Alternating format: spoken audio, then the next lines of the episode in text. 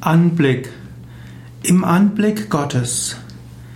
Stelle dir immer wieder vor, dass jetzt und in diesem Moment du vor dem Anblick Gottes stehst.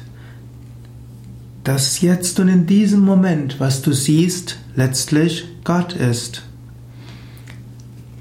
Anblick heißt Bild. Anblick bedeutet, dass du etwas blickst, dass du vor etwas stehst und gerade in der Übersetzung von indischen Schriften spricht man öfters davon im Anblick Gottes, vor dem Anblick Gottes.